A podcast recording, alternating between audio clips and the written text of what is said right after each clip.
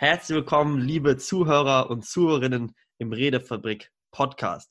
Heute haben wir einen ganz besonderen Gast für euch, doch erstmal die offizielle Anmoderation. Dr. Matthias Nölke ist Absolvent der Deutschen Journalistenschule in München. Er hat Literaturwissenschaft, Kommunikationswissenschaft, Politik und Musikwissenschaft in Marburg und München studiert und sein Studium an der Ludwig-Maximilians-Universität in München mit der Promotion abgeschlossen. Mittlerweile schreibt er Bücher, hält Vorträge und Seminare und arbeitet für den Bayerischen Rundfunk.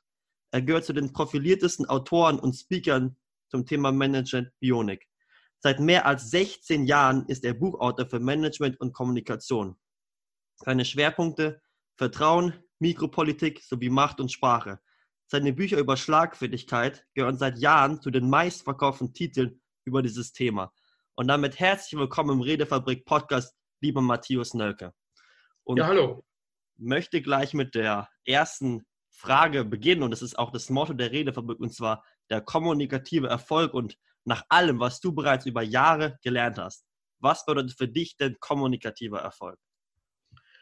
Oh, kommunikativer Erfolg. Ich glaube, wenn man seinen Gesprächspartner ernst nimmt, wenn man sich auf seinen Gesprächspartner einstellt, überlegt, ja, was kann den interessieren und wie kann ich den überzeugen? Ich glaube, da kommt man eigentlich am weitesten.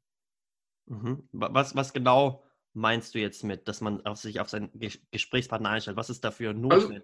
Also, äh, ja, mal überlegen, mit wem habe ich es denn eigentlich zu mhm. tun? Also uns begegnet ja ganz, ganz oft, ähm, uns begegnen ganz oft Leute, die ähm, einfach darauf losreden, also sagen das, was sie für richtig halten, ähm, mit jedem Gesprächspartner sozusagen gleich reden. Mhm. Und ähm, ich glaube, kommunikativer Erfolg beginnt damit, dass ich überlege, also wo kommt der andere her, was ist das für ein Typ, dass ich ihm zuhöre, dass ich auch rausfinde, ja, was ist der, wie tickt der eigentlich und dann äh, mich mit ihm austausche. Ich glaube, das äh, zeichnet kommunikativen Erfolg aus, dass es eben auch ein Austausch ist und nicht einfach so ein, also ich drücke dir jetzt mal auf, wie ich die Welt sehe und äh, ich habe dann Erfolg, wenn du das genauso siehst wie ich. Mhm. Also erst Also ich kann auch immer dazulernen. Also erstmal den Gegenüber anschauen, ein bisschen gucken, wie er ist und dann ihm auf ihn eine angepasste Antwort geben. Und auch zuhören. Naja, ich meine, also hm, es gibt ja, es gibt auch, ähm, es gibt ja diesen Smalltalk, also dass man erstmal so ein bisschen plaudert und dieser Smalltalk hat ja nicht immer so den allerbesten Ruf. Man denkt so, also mein Gott, das ist irgendwie so ein oberflächliches Gelaber. Ja. Äh, wir in Deutschland tun uns auch ein bisschen schwer damit. Ähm, aber dieser Smalltalk ist, äh, hat vor allen Dingen äh, die Funktion, mal rauszukriegen, wie tickt denn eigentlich mein Gegenüber? wenn ich einfach so eine harmlose Bemerkung mache und von mir aus über das Wetter oder über, ich weiß nicht, das Fußballspiel gestern mhm. Abend mal so eine Bemerkung äh, auslasse, dann ähm, sagt der andere was dazu und dann merke ich schon, ist der irgendwie humorlos oder ist das ein witziger Typ, ist das ein lockerer Typ oder ja, wie kann ich denn mit dem umgehen? Und natürlich ist das ein interessanter Typ oder mhm. habe ich eher den Eindruck, mein Gott, der äh, hat so sein, sein vorgefertigtes Weltbild und dann wird vielleicht der Austausch ein bisschen schwieriger. Okay, und das ist ja schon eine riesen Hausnummer, wo du jetzt bist. Du hast ja richtig äh, große Bücher geschrieben, hast ja richtig einen Namen gemacht mit deinen Büchern über Schlagfertigkeit und Kommunikation. Aber das war bestimmt nicht immer so. Wie hast du es denn geschafft, dahin zu kommen, wo du heute bist? Naja, also ganz sicher hat eine große Rolle gespielt, dass ich äh, auf die Journalistenschule gekommen bin, also da die Aufnahmeprüfung geschafft habe und äh, da lernt man wirklich so das Handwerkszeug, also das Journalismus. Und dann fing das lustigerweise auch schon ziemlich schnell an mit Büchern. Also ich habe zwar klassischen Journalismus gelernt, so mit Zeitungen und auch Radio und auch Fernsehen. Mhm. Ähm, Radio mache ich immer noch so ein bisschen, aber ähm, ich bin relativ schnell äh, dann zum Buch gekommen. Lustigerweise, ich habe ja mal ein paar Semester Musikwissenschaft studiert und über die Journalistenschule bin ich dann äh, sagen zu meinem ersten Buch gekommen. Das war über italienische Barockkomponisten und ich bin deswegen dazu gekommen, weil ähm, ganz dringend ein Autor gesucht wurde äh, für dieses Buch über italienische Barockkomponisten. Und da kennt sich halt, kannte sich damals äh, niemand so richtig gut aus. Ich auch nicht, ich musste auch erstmal recherchieren, aber so ein bisschen Hintergrund hatte ich und dann habe ich dieses erste Buch geschrieben über diese italienischen Barockkomponisten und das, äh, so ging es dann also immer äh, noch ein Stück weiter und äh, so ist das eigentlich beim Bücherschreiben auch. Man ähm, erarbeitet sich eben äh, verschiedene Themen, äh, relativ gründlich, weil es ja ein Buch ist. Mhm. Und dann, äh, wenn das gut läuft, dann ähm, kommt dann wirklich auch schon das nächste Buch. Also man baut immer an, an so ein Buch und so war das auch mit der Schlagfertigkeit. Ähm, da habe ich dieses Thema halt mal vorgeschlagen, dem Verlag. Und äh, dieses erste Buch, das war noch so ein ganz, ganz kleiner äh, Taschenguide. Und der ist unheimlich gut gelaufen. Und mhm. dann ging das eben auch so weiter. Also dann haben wir noch ein zweites Buch über Schlagfertigkeit gemacht und äh, ja, noch weitere Bücher über Kommunikation. Was ich jetzt da super spannend finde, ist dieser Einstieg, wo du dieses Buch über die italienischen Komponisten geschrieben hast. Und es ist ja super spannend. Ich meine, das ist eine Entscheidung, die du getroffen hast. Da würde ja, das würde sich ja jetzt, normale Menschen würden es sich vielleicht nicht trauen. Ich meine, du hattest jetzt Hintergrundwissen, aber das ist ja, das ist, du hast gesagt, dein erstes Buch, glaube ich, was du geschrieben hast, ist ja schon eine Hausnummer. Dass man da sagt, ja, ich mache das jetzt.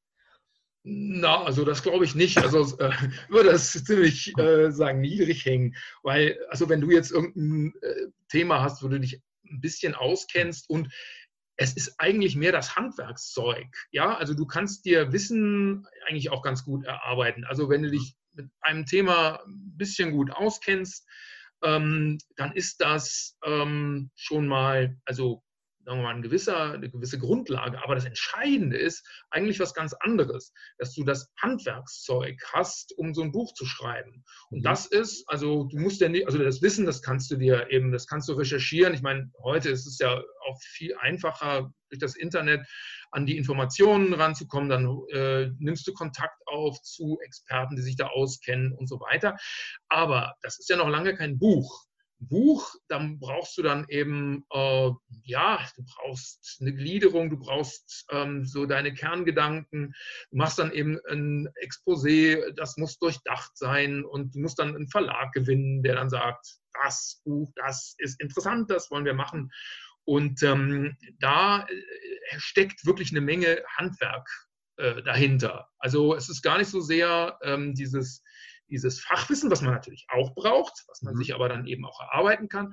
Aber das Entscheidende gerade beim Bücherschreiben ist so dieses, dieses Handwerkszeug, ähm, was viel auch mit Journalismus zu tun hat. Aber äh, Buch ist eben, also ist eigentlich so wie Langstrecken- und Kurzstreckenlauf. Also der Zeitungsartikel oder von mir aus auch die Radiosendung oder Radiobeitrag, das ist die Kurzstrecke. Und ähm, naja, also so ein Buch ist dann eben so ein Langstreckenlauf, so ein Marathonlauf manchmal.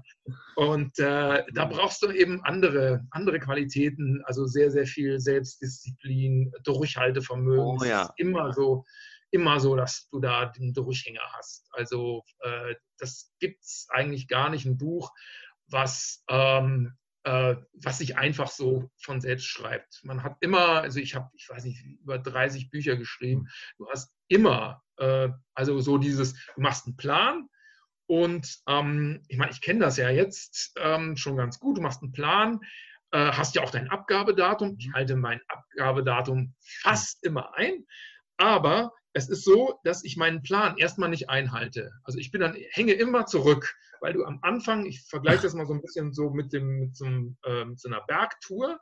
Also mhm. du steigst den Berg rauf und da bist du erstmal viel langsamer, als du denkst. Es ist mühsam und ähm, sehr, sehr beschwerlich. Und ähm, wenn du oben bist, also ich, das ist ganz oft so, ich bin dann irgendwie ja, zwei, drei Wochen äh, hinter dem Zeitplan und bin dann schon unruhig.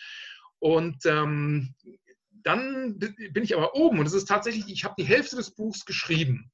Und dann ist es fast so, ja, ich bin auf dem Gipfel mhm. und runter geht es immer schneller zumindest. Nicht einfach, aber es geht schneller. Und äh, es ist komisch, ähm, dann ähm, schreiben sich sozusagen so die letzten, die letzten Seiten ähm, dann eben doch sehr, sehr viel bequemer. Finde ich super spannend. Mhm. Ich kenne es ja schon bei mir in der Schule, äh, die Seminararbeit oder Facharbeit, kennen Sie vielleicht auch noch. Und ja. Da, da, also beim Du. Hier so und geht sogar anderen Schülern so, das ist ja. ja, das ist schon eine Hausnummer, das sind zwölf Seiten. Und wenn man ein Buch schreibt, das ist ja nochmal, wie, wie du gesagt hast, äh, Sprint ja. und Marathon und da dieses Durchhaltevermögen. das ist nochmal was ganz anderes, wie, wie vielleicht das Wissen zusammensuchen. Naja, man macht dann eben so einen Plan, so einen Schreibplan, aber der Plan ist eigentlich, also den braucht man ganz sicher, auch um dann zu sehen, ja, wie bin ich jetzt so in der Zeit. Aber ähm, ich meine, es macht dann eben die Erfahrung, äh, man hinkt hinterher und ähm, holt das aber dann wieder raus. Also das ist zumindest so meine Erfahrung, deswegen äh, bin ich da nicht ganz so unruhig, wenn ich dann so ein bisschen zurückhänge. Und was ja jetzt noch spannender ist, du bist ja nicht nur Autor, du bist ja auch noch Speaker. Du bist ja Redner und Autor. Ich meine, Autor würde schon reichen, um ein Leben zu füllen. Und du machst einfach beides. Wie, wie bist du in die, in die Speaking oder als in die Rednerbranche reingekommen? Ja, also eigentlich äh, genau andersrum, als es viele ähm, Kollegen äh, gemacht haben. Also viele Kollegen, da läuft es so, die haben irgendwie so ihr Thema und äh, sind dann irgendwie auch schon, geben Seminare und haben eben so eine Beratung und äh, wollen sich dann so positionieren, dass sie eben sagen, so, ich muss jetzt ein Buch schreiben. Und bei mir war es eben andersrum. Ich habe also erst die Bücher geschrieben und irgendwann, genau, mein, das war ein Buch ähm, zum Thema Management Bionik. Also Management Bionik heißt, ähm, was können Unternehmen und Führungskräfte von der Natur lernen? Also die Natur hat eben gewisse Vorbilder, also sei es jetzt irgendwie, wie läuft das denn Führung im Wolfsrudel ab oder bei den Löwen oder was können wir von der Evolution lernen und und und. Es gibt da unheimlich viele äh, Beispiele, die man da nehmen kann und natürlich umändern muss, anpassen muss. Aber da habe ich halt ein Buch geschrieben, so managt die Natur. Und da kamen Anfragen von Unternehmen, äh, die dann gesagt haben, ähm, das ist ja ein interessantes Thema, halten Sie auch Vorträge.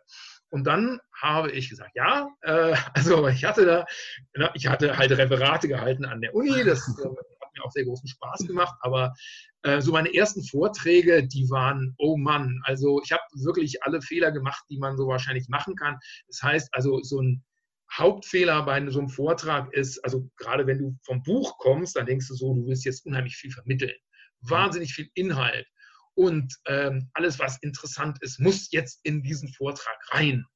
Und ähm, das war, ich glaube, ein einstündiger Vortrag und ich habe also versucht, alles reinzupacken und habe dann gemerkt, so, uh, ja, also die Zuhörer äh, sind jetzt doch nicht mehr so ganz konzentriert bei der Sache. Und äh, da lernt man dann eben, ähm, ja, sich zu begrenzen auf das, auf das, äh, auf das, was die Leute aufnehmen können und ähm, so ein paar Dinge rauszugreifen und das Ganze eben auch äh, unterhaltsam zu gestalten. Ja, und eben super. wirklich, so ein Vortrag ist was ganz anderes als ein Buch, wirklich was völlig anderes. Und äh, jetzt nochmal, um aufs Thema Schlagfertigkeit zurückzukommen. Was würdest du sagen, welche drei Dinge denn notwendig sind, um oder was ist besonders wichtig für Schlagfertigkeit im Alltag? Also, ich glaube, das Allerwichtigste ist, dass man mh, hm, sagen, dass man nicht meint, man müsste jetzt eine super tolle, originelle, witzige Antwort geben, sondern dass man im Grunde so ein paar Standardsätze bereithält, die äh, erstmal überhaupt nicht äh, unterhaltsam oder komisch oder sonst was sind, die einfach nur eine Reaktion darstellen. Also wenn du einen dummen Spruch hörst und du sagst dann einfach, äh, ah was? Oder habe ich jetzt nicht verstanden, was du meinst? Oder muss ich das jetzt verstehen? Oder irgendwie sowas. Hm, das ist ja ein Nullsatz. Also mit Nullsätzen fängt sozusagen die Schlagfertigkeit an. Dann ist das schon mal unendlich viel mehr, als wenn du einfach nur auf dem Schlauch stehst. Was wir ja meist tun, wenn wir irgendwie uns einen dummen Spruch anhören, sind wir überrascht und dann denken wir, oh Gott, ja, wir werden jetzt angegriffen. Ähm, was sage ich jetzt? Äh, es darf nicht zu unverschämt sein äh, und es ist schon viel zu spät. Wenn du einfach weißt, du stellst dich hin und sagst, wie bitte? Oder äh, ach so, oder ja, sowas, dann ähm, es muss gar nicht witzig sein, aber du hast dich dann in der Situation schon mal behauptet. Und du hast vielleicht auch Zeit gewonnen. Und ähm, in, diesen, äh, ja, in dieser Zeit fällt dir vielleicht noch was anderes ein, wo du dann sozusagen nachsetzen kannst. Also es geht erstmal darum, überhaupt was zu sagen, wirklich überhaupt irgendwas zu sagen. Und ähm, ja, wenn du, also kannst dir auch ein paar Sprüche zurechtlegen, ähm, die überall und nirgends passen, so Sprichwörter, sowas, oder Zitate, absurde Zitate, damit du einfach was sagen kannst. Mhm. Und dann gibt es eben auch noch so gewisse, so ein paar Grundtechniken, also dass man eben so sagt, lieber das als das, ja, lieber dick als doof oder irgendwas, was man sich da anhören muss. Oder dass man sich irgendwas rausgreift, irgendeinen Vorwurf und einfach nur sagt, also ja, damit kennst du dich ja aus. Wenn jemand sagt, also was weiß ich, du gehst aber heute oft aufs Klo oder du machst äh, heute irgendwas, deine Hungerkur, dann greift man sich irgendwas raus und sagt dann also, ja, mit dem Klo gehen kennst du dich ja aus. Oder ja, also man erklärt den anderen zum Experten, natürlich ironisch. Das sagt eigentlich alles und nichts. Ja, aber man drückt es dem anderen sozusagen wieder aufs Auge. Ja, du kennst dich ja aus in der Sache. Und das ist vieldeutig und ähm, man behauptet sich und äh, das reicht vollkommen aus. Ganz wichtig ist natürlich auch die Art, wie man das sagt. Also mit einem Selbstbewusstsein, ähm, da äh, muss man gar keine tollen Sachen äußern, gar keine Punchlines, also witzige Bemerkungen, die fallen einem dann sowieso nicht ein. Die fallen einem nur dann ein, wenn man wirklich ganz relaxed ist und äh, vielleicht auch so ein kleines Repertoire an lustigen Sätzen hat. Aber das sollte man gar nicht anstreben, sondern locker sein, auch so eine Art Schutzschild aufbauen, so die innere Einstellung haben, mir kann keiner was. Das hilft schon eine ganze Menge. Finde ich richtig stark. Aber ich habe auch manchmal das Gefühl, dass Schlagfertigkeit so ein zweischneidiges Schwert ist, besonders bei, bei Freunden oder bei Leuten, bei denen man sich nicht verscherzen soll, weil das ist ja doch ein Angriff auf die andere Person, heißt ja auch Schlagfertigkeit. Wie siehst du das Ganze? Ja, das kommt immer darauf an. Also meine, so mit guten Freunden, wenn man sich dann sozusagen so anfrotzelt, das kann ja auch irgendwie lustig sein, mhm. äh, nimmt man den anderen wirklich auch, also eben äh, ja, auf den Arm und, und äh, aber da ist auch ganz wichtig, dass man nicht Dinge sagt, ähm, von denen der andere, also sagen so diese verdeckten Spitzen. Also ich weiß, dass der andere irgendein Problem hat. Also ich weiß nicht, wenn man sich jetzt vorstellt, äh, der ist vielleicht durchs Abi gefallen und äh, kommt sich jetzt irgendwie ein bisschen doof vor, dass ich jetzt nicht da, also auch wenn es lustig gemeint ist, es gibt ja irgendwie solche Spitzen, ja, oder wenn der andere ein bisschen ein paar Funde mehr auf den Rippen hat ähm, und ich weiß nicht so recht, ja, der, nimmt es vielleicht gar nicht so witzig, mhm. äh, gar nicht so lustig, äh, dass ich dann darauf rumreite, das nicht, sondern eher was, was, also was wirklich absurd ist. Ja, ein, mein Kumpel, der schlau ist, dem kann ich natürlich, äh, kann ich damit necken, dass er sich überhaupt nicht auskennt, dass er immer so klug daherredet, aber im Grunde keine Ahnung hat. Dann ist das klar, das ist Frotzelei. Ja? Aber sonst, das, was du ansprichst, ähm, manchmal nervt das ja auch. Also, was weiß ich, wenn du Vegetarier bist und musst dir immer irgendwelche Sprüche anhören, dass du den Tieren das Futter wegfrisst und so weiter, das nervt. Und äh, dass man dann nicht versucht, das Ganze so witzig zu nehmen und einen witzigen Spruch anzubringen, weil dann treibst du das eigentlich nur weiter mhm. und hörst dir immer weiter noch unlustigere Sprüche an, sondern da nutzen eben diese kleinen Spielverderber, wie ich die genannt habe. Also im Grunde so nervtötende Sprüche. Oder eben auch dieses Ach was oder kennst du dich ja aus? Ähm, so dieses, also was überhaupt nicht lustig ist, ähm, oder ja, also so, solche Sätze, die, die, die das Ganze nicht weitertreiben, sondern ja, ach ja, schön, schön für dich oder äh, stört mich nicht oder sowas in der Art. Ähm, ja, dann lässt du das an dir abprallen und der andere kann dann meinetwegen weiter seine Sprüche machen. Pff, dir doch egal. Da sind wir auch wieder beim Anfang mit effektiver Kommunikation oder kommunikativem Erfolg dass man halt sich auch seine Schlagfertigkeit der, der Person gegenüber, der man gegenüber sieht, anpasst. Ich meine, wenn man jetzt im Bewerbungsgespräch sagt, der Chef, dann tust du einen schlagfertigen Spruch sagen, weiß ich nicht, ob es da in dem Kontext dann so gut ist. Nee, Chef eher nicht. Aber auch beim Chef kann man natürlich, also es kommt auf den Chef dann an oder Chefin. Ja, ähm, natürlich jetzt hier keinen, keinen aggressiven Spruch rausdrücken. Ich glaube, das äh, kommt nirgendwo gut an. Aber ähm, es gibt ja auch also humorvolle Leute und wenn man dann eben zeigt, ach, man nimmt das Ganze auch mal von der humorvollen Seite, äh, erwirbt man sich durchaus Respekt. Also das kann man durchaus machen, das so ein bisschen locker nehmen und äh, ja, also zeigen, dass man es auch nicht ganz so ernst nimmt. Ja. Muss man halt auch immer aufpassen, in welchem Frame man das Ganze dann setzt. Mhm. Hm, und jetzt lass uns nochmal auf das Thema Management, Bionik eingehen, was ja dein ganzes, äh, dein großes Thema ist. Vielleicht möchtest du den Zuhörern da noch äh, was mitgeben und was sie dann auch in den Alltag umsetzen können.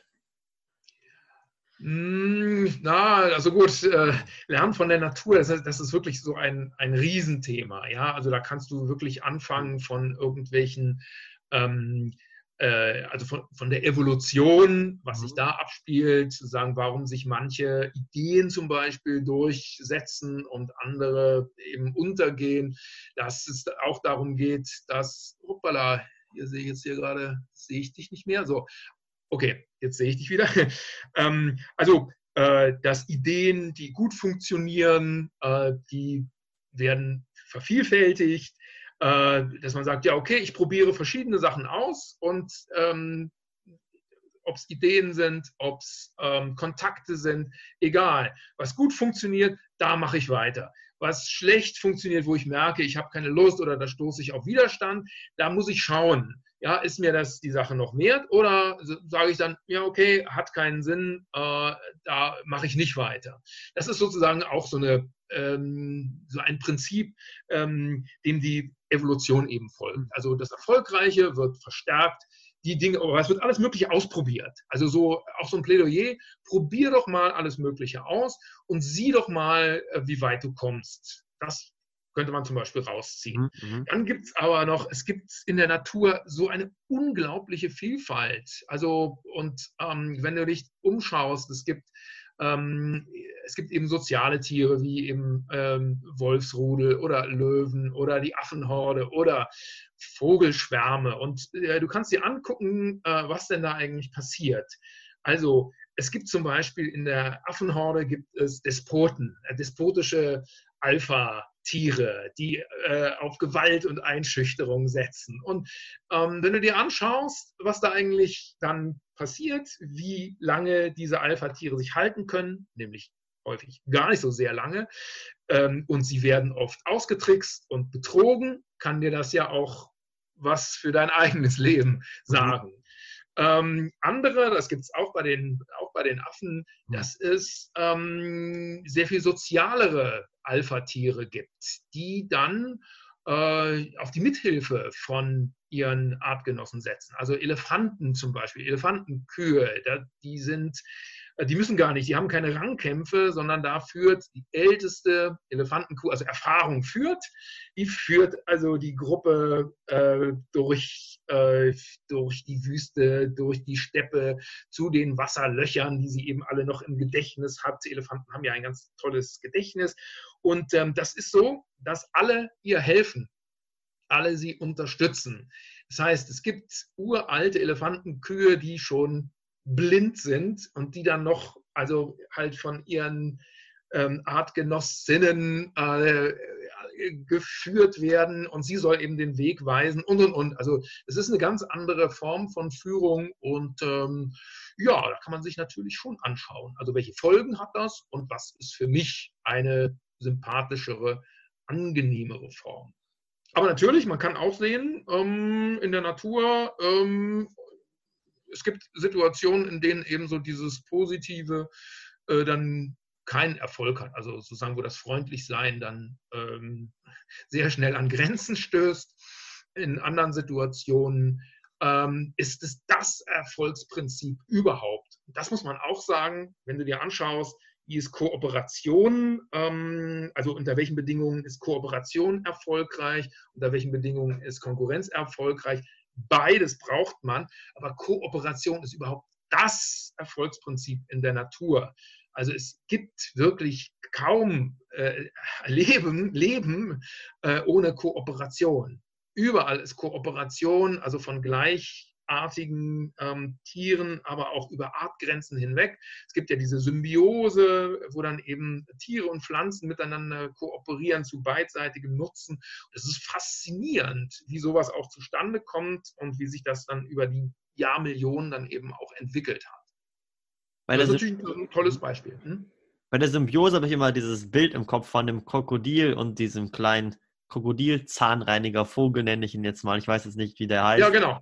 Genau. Da gibt es also gerade diese Reiniger, da gibt es dann einige, also auch in Schildkröten, die sich dann da reinigen lassen und äh, wo man das genauer untersucht hat und äh, festgestellt hat, dass diese, also diese Schildkröte, die muss im Grunde die Beine ausfahren, damit auch wirklich diese Vögel an die Parasiten rankommen. Mhm. Ja, die, diese Schildkröten sind dann eben von Parasiten befallen und ähm, kommen natürlich da auch nicht ran. Das heißt, sie müssen dann ihre Beine ausfahren. Man hat dann festgestellt, dass diese Geste eigentlich ursprünglich so eine Bedeutung, also eine aggressive Bedeutung hatte, so eine Drohgebärde war. Das hat sich dann aber eben vollkommen verändert. Also, das heißt, da muss ich das so vorstellen, dass äh, ja diese Vögel angeflogen sind und erstmal äh, kam dann diese Drohgebärde und ähm, die Vögel haben sich nicht davon beeindrucken lassen, wie auch immer. Ähm, die äh, Schildkröten haben davon profitiert. Und äh, so ist eben diese, diese Zusammenarbeit, wenn man es so nennen will, entstanden und äh, wird sozusagen bis, äh, bis heute äh, fortgeführt. Mhm. Und jetzt würde ich gerne nochmal die Themen Schlagfertigkeit und Bühne kombinieren. Und zwar, wie schaffe ich es denn auf der Bühne spontan und schlagfertig zu sein? Zum Beispiel, wenn jetzt eine unangenehme Zuschauerfrage kommt oder wenn jetzt was mit der Präsentation nicht so funktioniert, wie ich das möchte. Wie schaffe ich das dann da? Ja, auch da ist eigentlich das äh, Rezept äh, ganz ruhig sein, so eine Art Schutzpanzer aufbauen ähm, und ähm, wenn man da vorne steht, ähm, ist ja die natürliche Reaktion, oh Gott, oh Gott, oh Gott, äh, alle starren mich an. Ähm, Angst vor dem Publikum äh, ist eine ganz tief verwurzelte Angst und fast alle Redner, auch erfolgreiche Redner, haben also zumindest Lampenfieber äh, und auch Angst eigentlich völlig unberechtigterweise, ja, weil die Zuhörer, die wollen einem ja meist gar nichts Böses, sondern im Gegenteil, die meinen es ja gut mit einem. Und ähm, das sollte man sich halt auch klar machen. Und wenn man eben einen Hänger hat, dann kann man sich auch vom Publikum helfen lassen. Also es gibt auch Redner, ich habe es also auch selber mal, also ich habe es gelernt von der Sabine Askodom, das ist ja auch eine Rednerin, die sehr erfolgreich äh, das macht und die äh, auf der Bühne ganz anders improvisiert, als ich es tue. Ich bin eher so jemand, der sich dann äh, mit einem Manuskript hinstellt und Inhalte, deswegen werde ich ja auch gebucht, äh, ja, weil ich Inhalte äh, transportiere. Aber ähm, das ist irgendwie eine ganz tolle Methode. Ähm, egal was passiert, ähm, du kannst dir vom Publikum helfen lassen. Also die Sabine Askodom fragt dann, also wenn sie wirklich auf dem Schlauch steht, äh, warum habe ich das jetzt gesagt? Fragte sie das Publikum.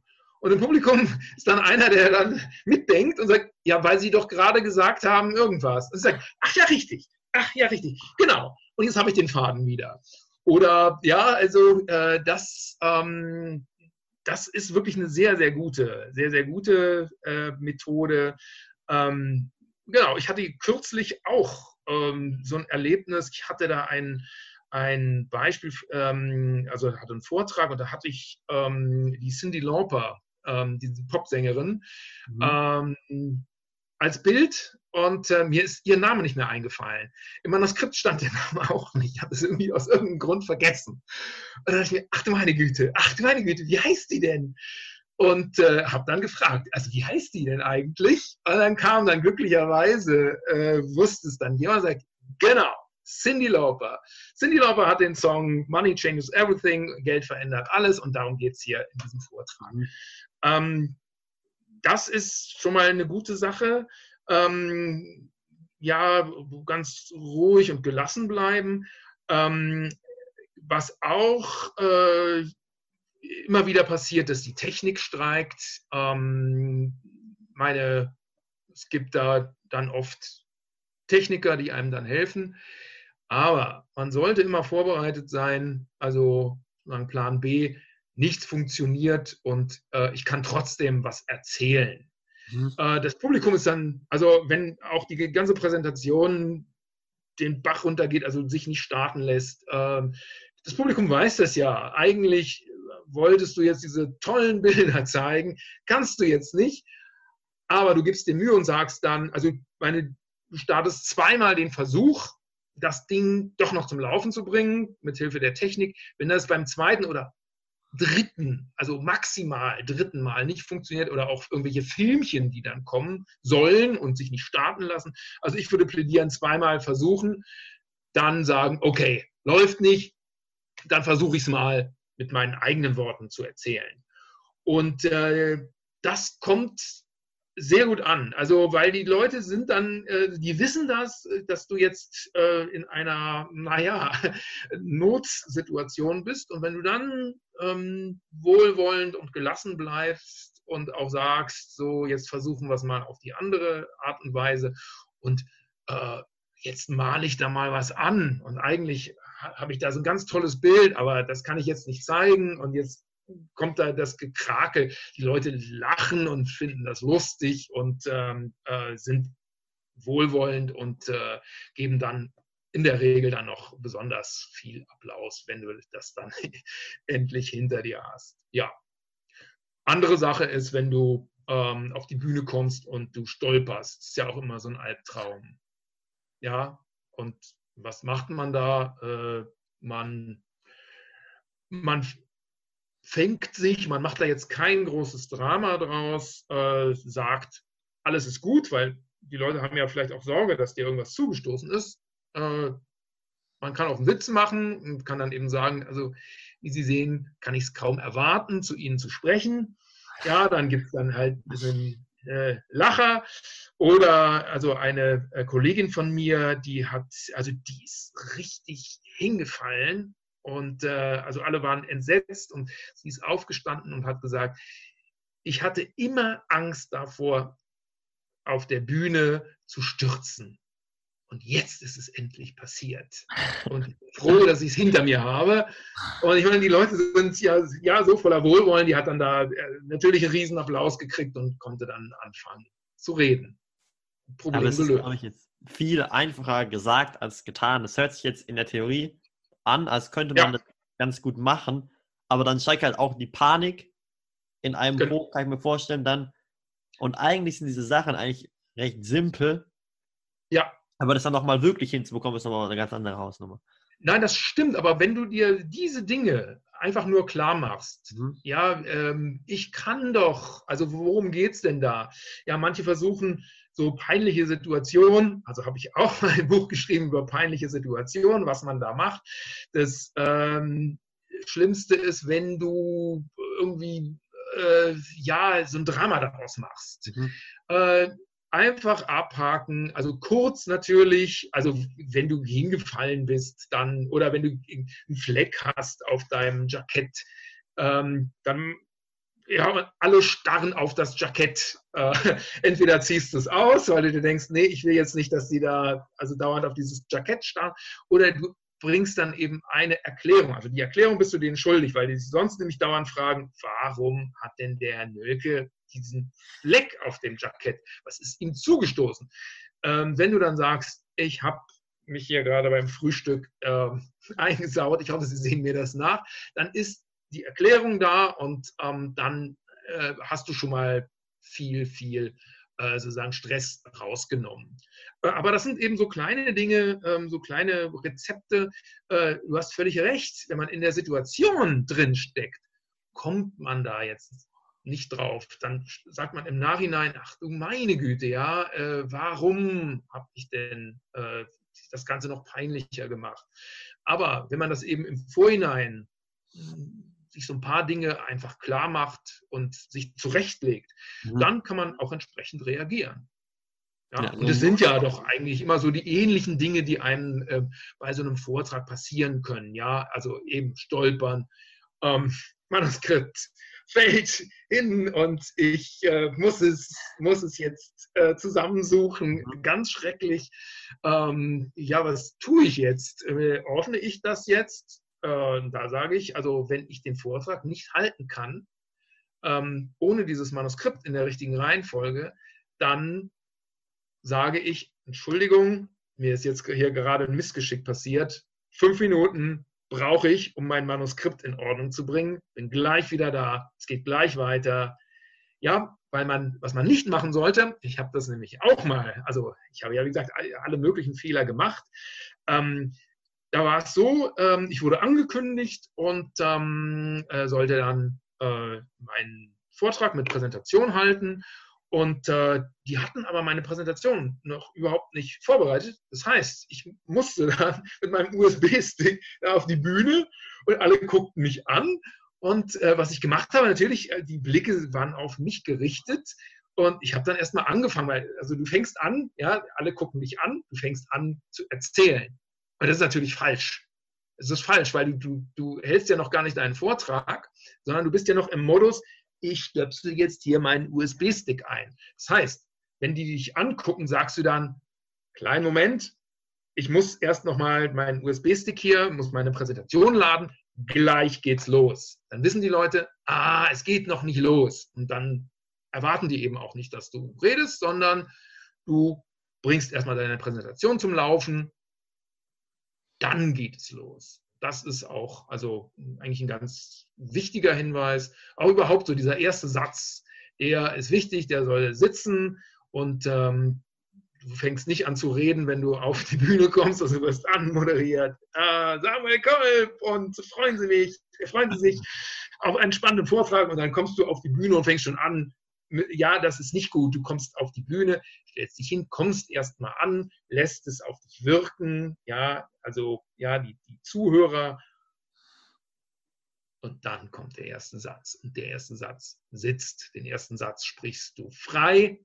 Und dann, wenn du mit Manuskript sprichst, kannst du äh, dann sozusagen weitermachen mit Manuskript. Da gibt es auch viele, viele Hinweise, also wie du es eben schaffst, mit Manuskript lebendig zu sprechen. Also auch da habe ich ein Buch geschrieben, im lebendig äh, reden mit Manuskript. Mhm. Und da gibt es, also viele machen es einfach falsch, weil sie dann eben lesen und, und äh, ja, vieles, äh, also es, vorlesen und äh, damit ihre, ihre Zuhörer wirklich verprellen. Das muss nicht sein, wenn man eben so ein paar Dinge beherzigt. Aber ähm, Vortrag mit Manuskript äh, muss manchmal sein, weil du, wenn du einen freien Vortrag hältst, ähm, gar nicht äh, diese ganzen Inhalte äh, so im Kopf hast. Also vor allen Dingen, wenn du, klar, wenn du den gleichen Vortrag immer wieder und immer wieder und immer wieder hältst, dann ist klar, dann kannst du den im Schlaf.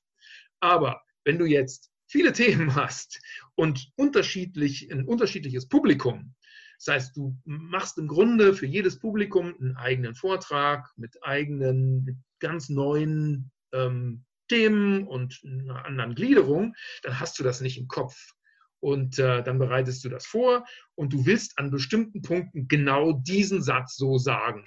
Dann brauchst du vielleicht ein Manuskript und kannst dann, damit der Vortrag ein bisschen lebendiger wird, an der einen oder anderen Stelle äh, auch so freie Teile einbauen und äh, dann hast du halt einen lebendigen Vortrag, der aber eben genau diese Substanz, diese Sätze, die du sagen willst, ähm, transportiert und du stellst sicher, dass da nichts verloren geht.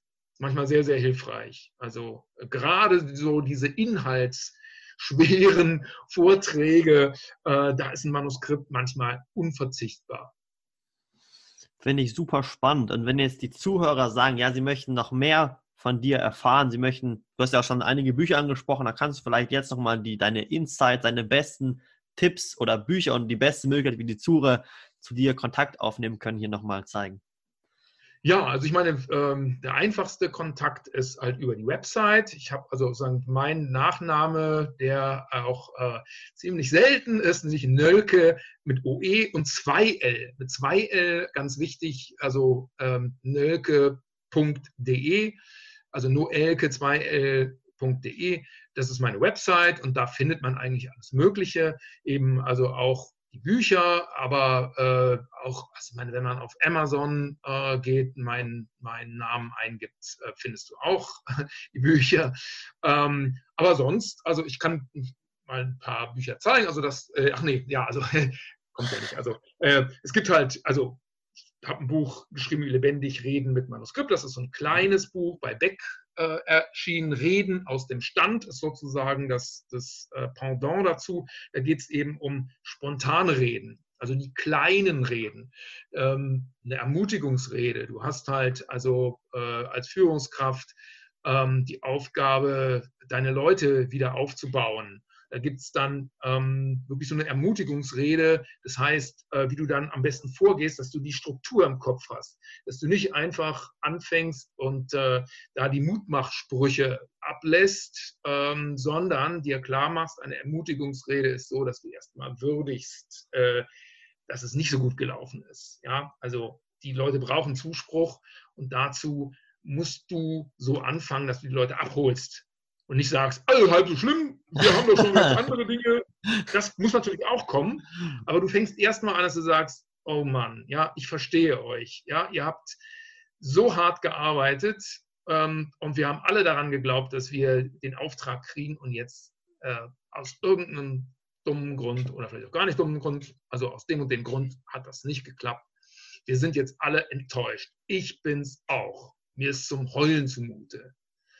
Aber, und dann, dann äh, fängt es an, ja, dass man die Leute langsam wieder aufbaut und den Leuten langsam wieder Mut macht. Also erstmal dieses Aber, ja, äh, guckt mal, wir haben so viel bei unserer Zusammenarbeit ähm, auch erreicht oder äh, es gibt so viel Ermutigendes, was wir jetzt mitnehmen und worauf wir aufbauen sollten auch. Äh, ja, äh, wie wir zusammengearbeitet haben, dass wir die Erfahrung gemacht haben, wir können uns aufeinander verlassen.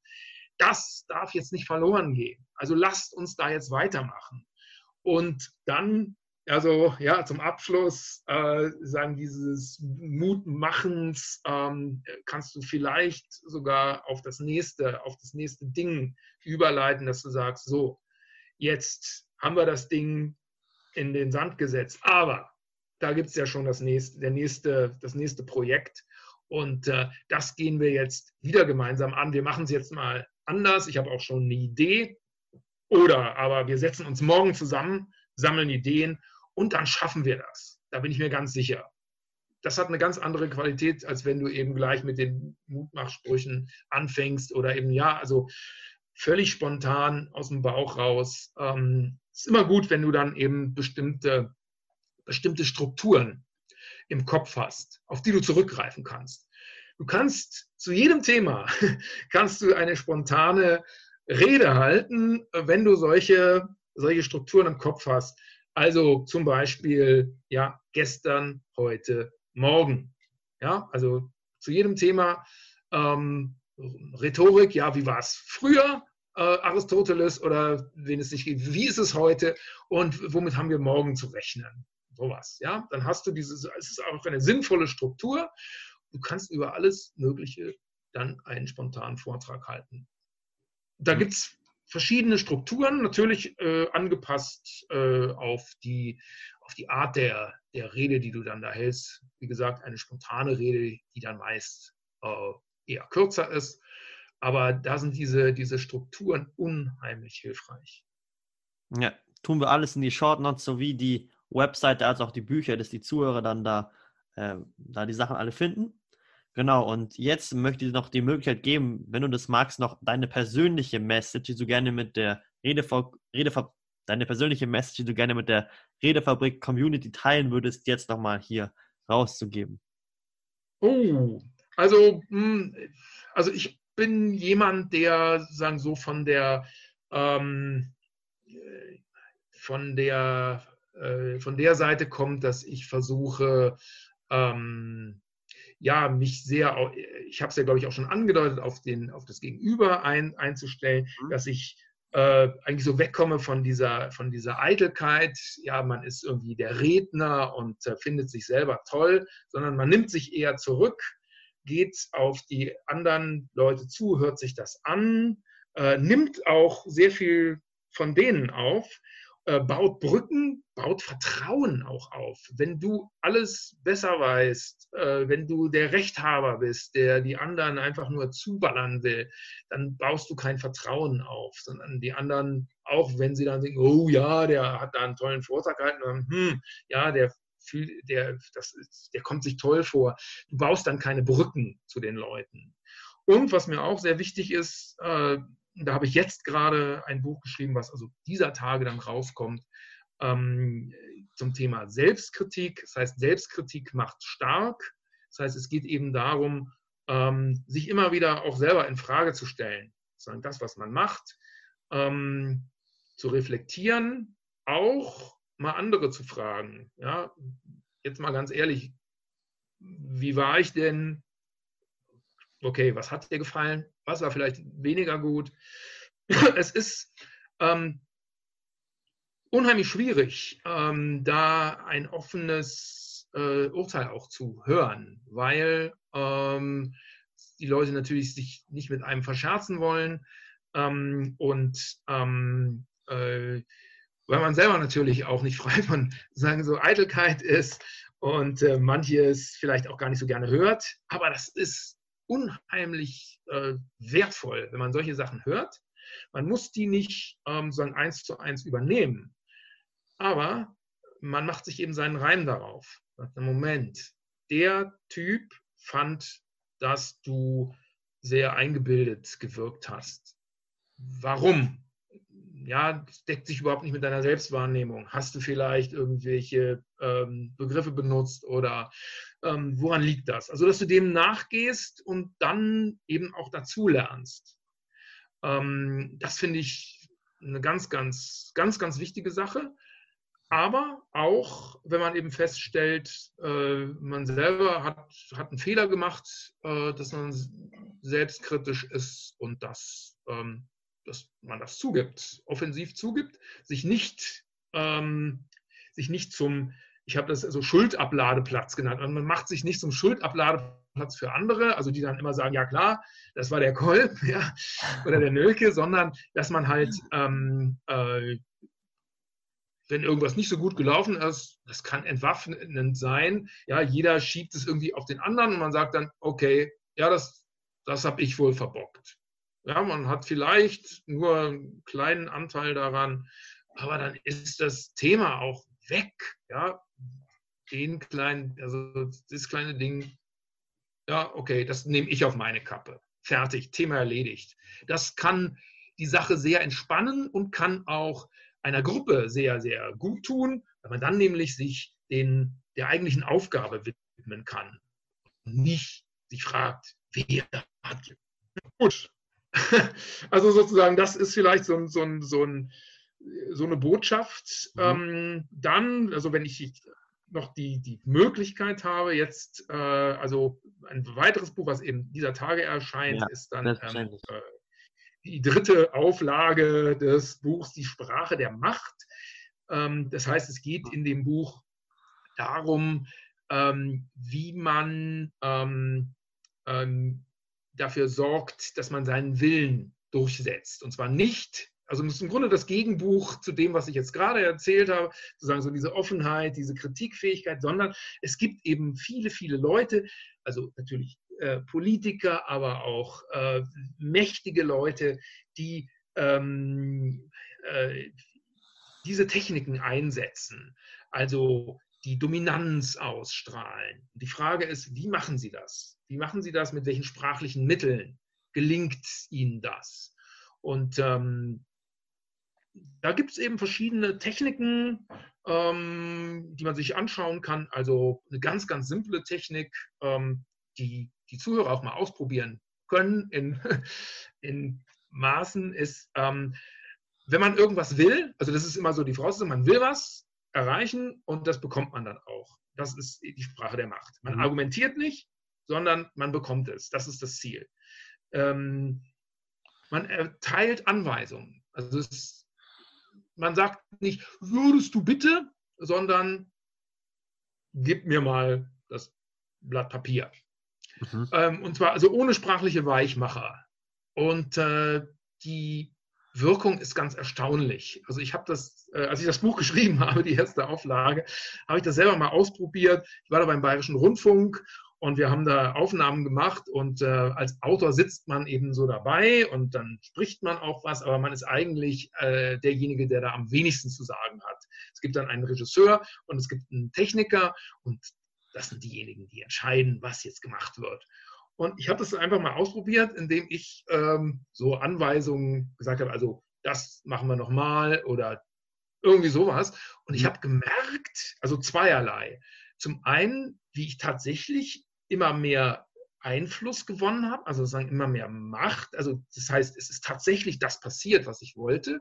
Auf der anderen Seite habe ich gemerkt, dass die beiden mich immer weniger leiden können. Also ich dachte, wenn ich jetzt noch auf der Schiene weitermache, dann habe ich also Feinde fürs Leben. Ähm, es ist ganz erstaunlich ähm, und ich glaube auch tatsächlich, dass ein Teil dieser ähm, sprachlichen Macht daraus resultiert, dass diese Leute keine Angst davor haben, sich unbeliebt zu machen.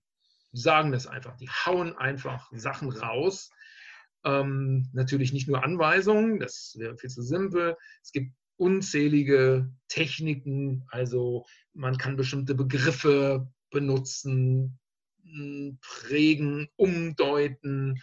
Ähm, man kann Metaphern benutzen, die ähm, sehr, sehr stark sind und die aufgegriffen werden. Und dadurch kann man die Diskussion ähm, ganz stark beeinflussen. Also äh, das ist ganz erstaunlich, wie wir, also beispielsweise, wenn wir über Steuern reden, in welchem Metaphernraum wir uns bewegen. Also das ist, Steuern sind eine Last, also die Steuerlast und es gibt Steuererleichterungen. Äh, das ist ja alles eine Metapher. Wir reden so, also ja, Steuern drücken uns und es ist dann gut, wenn es weniger Steuern gibt. Das mag ja auch alles so sein, nur ist das eine Metapher. Man könnte es auch anders sehen. Man könnte ja sagen, ja, das sind Einnahmen des Staates. Wir alle sind der Staat. Wir alle profitieren davon, dass äh, es Schulen gibt, dass es Straßen gibt, dass der Staat äh, eben äh, Geld hat, das er ausgeben kann. Und äh, man könnte ja auch die Metapher in die Richtung verschieben, dass man sagt, das ist meine Investition als Staatsbürger. Mhm. Ja, also das heißt, ich ändere die Metapher und ich ändere damit äh, völlig äh, die Diskussion.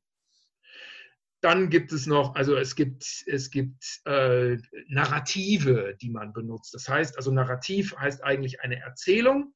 Narrative sind sozusagen so Teilerzählungen, die man eben benutzt.